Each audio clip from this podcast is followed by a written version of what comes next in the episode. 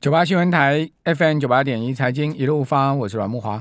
哦，财政部今天公布七月的税收啊，六千九百二十三亿，好，年增虽然达到百分之二十二，但是呃，七月台股成交量锐减哈，那七月的证交税啊，只有一百四十二亿。哈，这个年减的幅度高达百分之五十八点三哈，接近六成的年减，而且连续七个月负成长，哦，这个量缩掉了哈，呃，所以这个财政部收不到税了哈，那呃，看起来。呃，自营商哦，证券公司呢，手续费也这个很明显的减少哦。那去年呃，段老师来的时候呢，说哇，他的学生、啊，在呃证券公司里面当营业员啊，这个收入非常好啊，恐怕今年就不好了，对不对？哦，真的是一呃，不要想十年河东十年河西，这真的是一年河东一年河西了哈、哦，这真的是看天吃饭的行业哈、哦。那七月实增净额较去年同月相比较。盈利事业所得税增加了八百四十五亿，综合所得税增加了五百八十七亿，是最多的哈。那证交税哦减少了一百九十九亿哈，货物税减少三十五亿。那今年一到七月呢，呃，税收增加十六点二趴，十六点二。百分之十六点二了哈，所以政府的税收还是有增加的情况。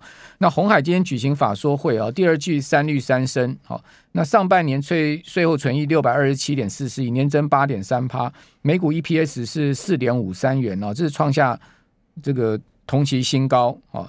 那另外第二季的 EPS 是二点四元，那第二季啊，它的盈利率呢是。季增零点三三个百分点，年增零点五三五零点五三个百分点，哦，净利率季增零点一一个百分点，年增零点零一个百分点。虽然说只有零点零一个百分点的增加，但是也是增加了哦。不过净利率只有百分之二点二一，好，这个红海真的就是所谓的毛三到四哈，但是人家毛三到四没关系，它的营收很大嘛，所以。它的整体 EPS 还是可以撑得起来，好，上半年 EPS 还是将近这个呃五块钱哈，四四点五三元，那在入股紫光的部分也是很争议了哈，那就是说在紫光的部分，到底为什么红海要去入股紫光？哦，那在两岸现在目前气氛那么不好的情况之下，哦，是不是还能入股紫光？我看起来这个机会不大。哦，那刘阳伟也讲说呢。呃，不通过没关系嘛，反正也有备案嘛。好，就红海它也有它的其他的这个应对的方案。好，那我们赶快来请教丹阳大学财务金融学系的段长文老师。段老师你好，呃，木火好，还有听众朋友大家好。好，段老师，那您的这个学生现在在证券公司 哦，最近还有跟您讲说 没有了，全部销声匿迹，全部销声匿迹。去年都会跟老师，老师你看我赚很多啊。对对对，哦、今年就年交易量非常好，今年就掉掉就掉了。对，对好，那我们今天要继续上个礼拜谈的主题啊，从贸易战打到科技保护战。哦，美中要兴起另战另另外另辟战场吗？哦，事实上，这个去年啊，中国大陆跟美国的这个进出口贸易的。相关年度还是很高哦。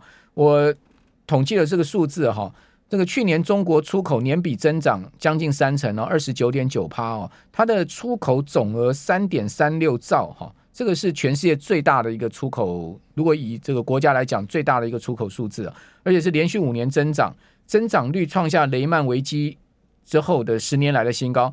它中国大陆的。这个进口年比增长也高达三十点一趴，好，是去年到二点六八兆，那进出口总额是六点零四兆，哇，这真的是很大了，一一年的进出口总额，呃，六点零四兆。大概台湾今年预估说，看起来是不是呃，这个出口可以冲五千亿啊？所以你可以看到，就是说跟台湾来比的话，那真的它的这个出口确实是高出非常多的倍数哈。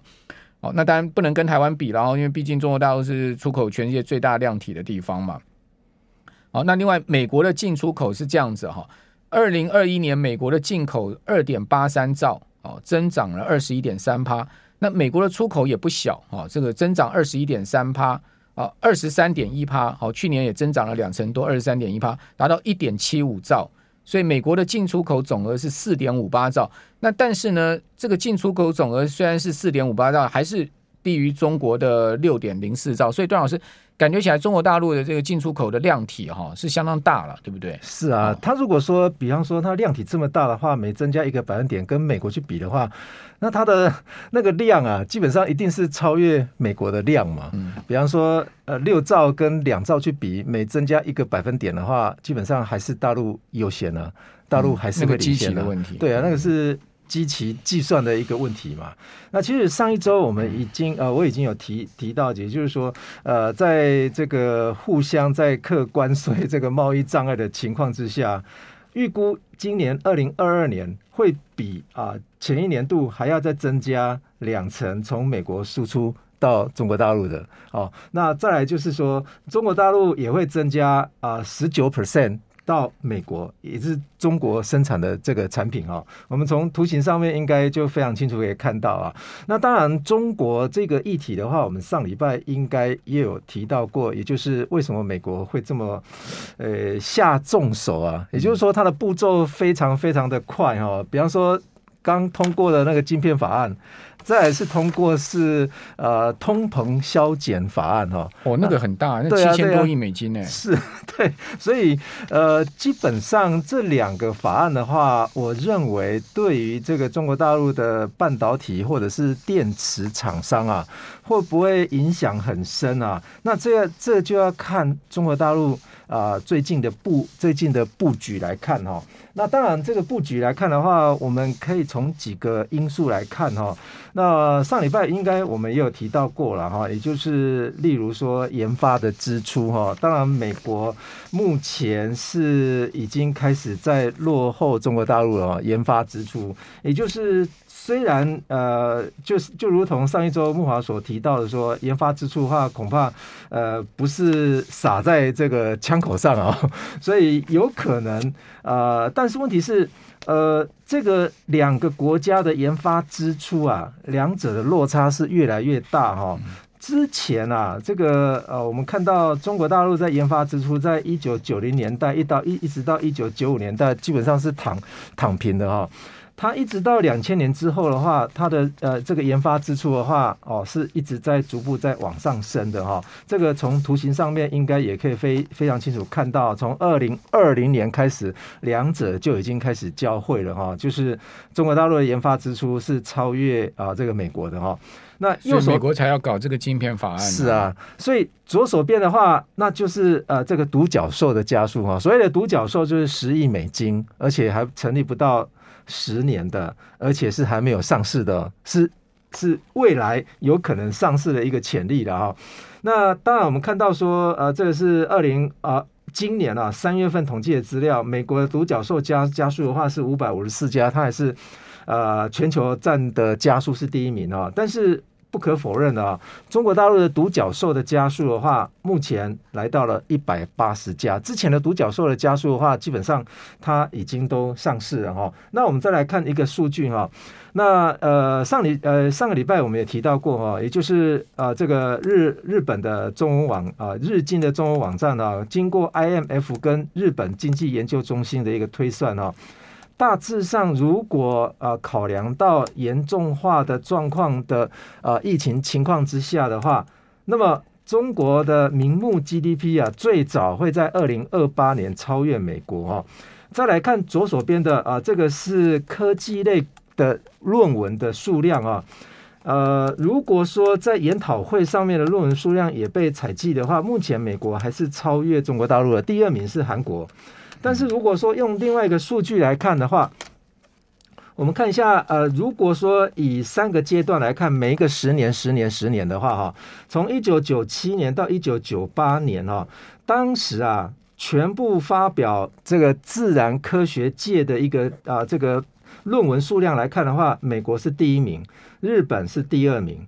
但是如果以品质来看的话，Top Ten 的啊，也就是前面十趴的，也就是高品质的这个论文的话，嗯、美国啊跟英国是占占的前两名。哦，论文品质很重要、哦。对，所以 不是论文出来就是论文哦。所以品质很关键哦。所以橘子色的部分的话，基本上就是品质；蓝色的部分是不不管品质，就全部一一箩筐的在那边统计到底有到底有几篇论文。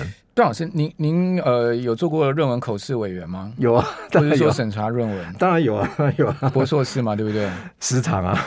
那为什么呃两两两篇雷同的论文前后出来，然后呃论文结论完全不是他的这个论文研究题目，这样这样论文也能通过呢？其实这个就要看到各个学校对论文口试委员的规定了啦。哦，好了，我们先不讨论这个，您请继续。对，其实有有时候，其实这个主导权都在啊、呃，这个指导教授。对对，其实另外两个口试委员都是指导教授找来的嘛。对对对，所以为麻吉的麻吉的找来一下这样子。为什么有人讲说，哎，为什么他们的口试委员都会是非常雷同啊？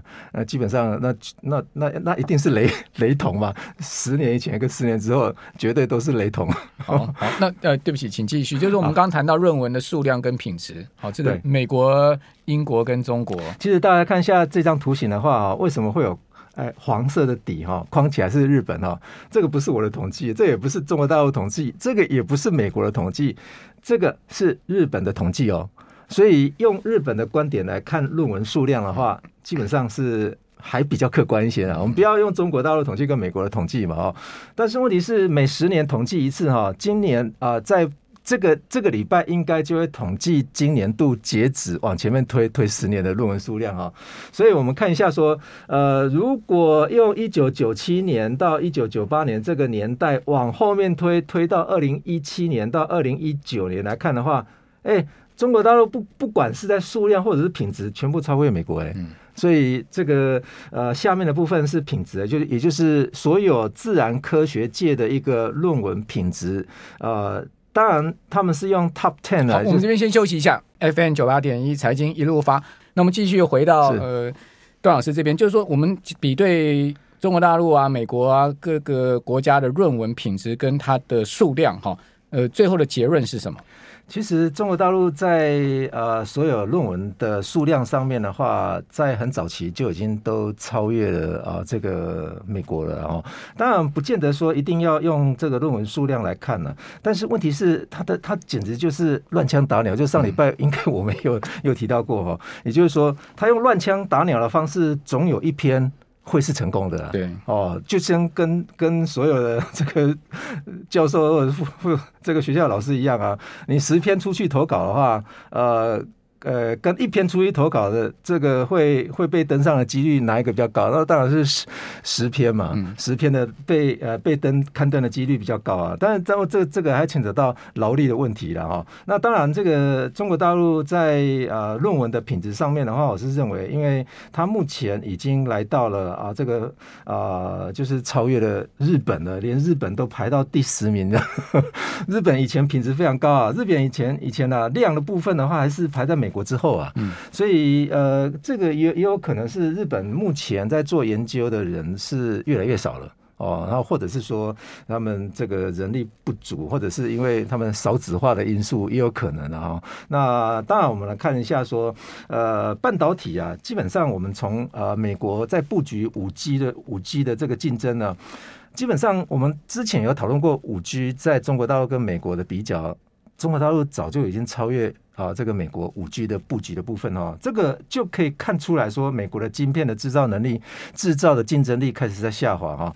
所以如果不改善的话，我想，二零二八年它的 GDP 绝对会被中国超越嘛？嗯、就是日本的研究，也就是这种调调啊！哈，所以不管是 GDP，其实包含半导体产业的话，跟其他未来具有成长性的一些领导，呃，在美国所做的这些领导主权的话，我我想，我想应该会拱手让给中国，所以他不得不这么做啊！因为他现在是具有领导领导的这个地位，他发现他各方面威胁他太大了。对啊，所以美国独霸地位。开始在松动了嘛，所以这就意味着这个国际政治的这个格局的话，恐怕也会做微调。